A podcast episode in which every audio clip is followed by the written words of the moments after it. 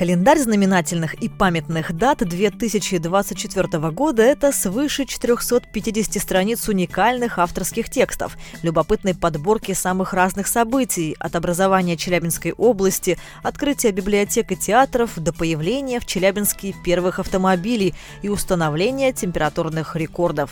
Все эти сведения иллюстрируют десятки цветных и черно-белых изображений, а фотография на обложке календаря символизирует наш промышленный регион – где живут и трудятся рабочие династии. На снимке 1958 года сестры Худовековы, операторы цеха Магнитогорского металлургического комбината. Календарь знаменательных и памятных дат выпускается ежегодно с 1962 года и неизменно вызывает интерес читателей, отметила директор Челябинской областной универсальной научной библиотеки Наталья Диская. Я считаю, что календарь – это наш брендовый проект, который ведется действительно в течение не одного года, не одного десятилетия.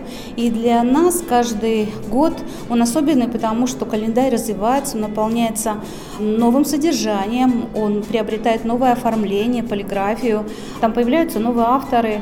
И для нас это как рождение ребенка. По большому счету событие долгожданное, но мы знаем, что не только мы его ждем, но ждут большое количество пользователей. Это учащиеся школ, преподаватели, это ученые, потому что календарь объединяет очень большое количество дат, событий, имен. И вот, например, этот календарь – это 500 дат, это 24 авторских статьи. И, конечно, это огромный информационный ресурс для тех, кто интересуется историей своего края и готов погружаться в эту увлекательную жизнь. Полистав календарь, вы узнаете о том, кто из известных южноральцев в этом году отмечает вековой юбилей, а какому населенному пункту исполняется 315 лет. В сборнике есть информация о южноральских озерах-памятниках природы. Этот статус был присвоен водоемам 55 лет назад. А их изучением занималась еще один юбиляр этого года – Мария Андреева. В этом году отмечается 100 лет со дня ее рождения. Статью об ученом гидрологе специально для календаря знаменательных и памятных дат написал кандидат географических наук, почетный председатель Челябинского отделения Русского географического общества Сергей Захаров. Труды Андреева – это первая обобщающая работа по озерам, и не только Челябинской области, это и Урала, и Приуралья, Зауралья. Рассмотрено было более 500 водоемов и гидрологических режим. То есть это было обобщение, которое на тот момент было ну, своеобразным географическим открытием.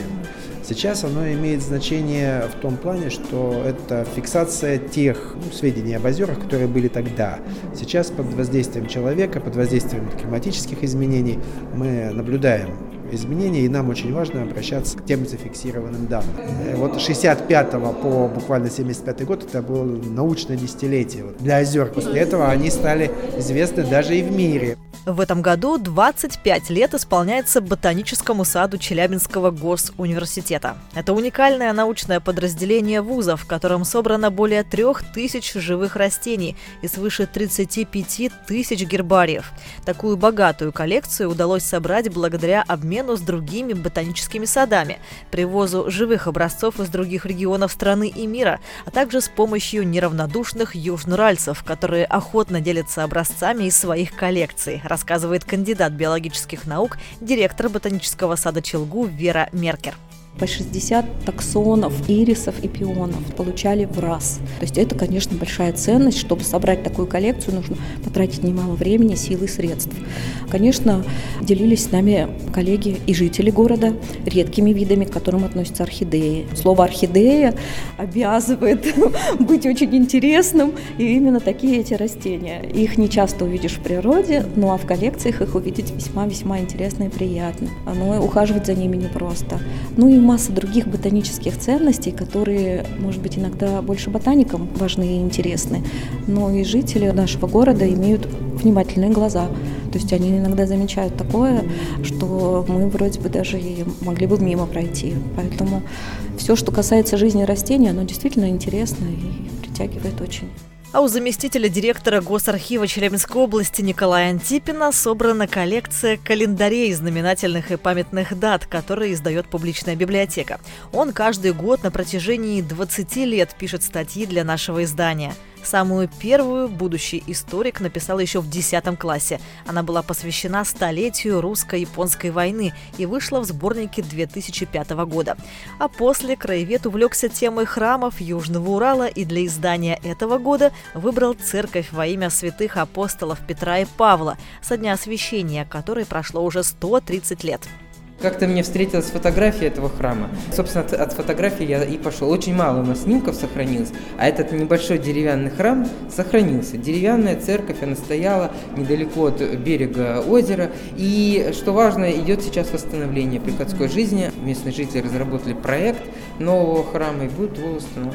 Поселок был небольшой, там жили и старообрядцы, и вот были православные казаки.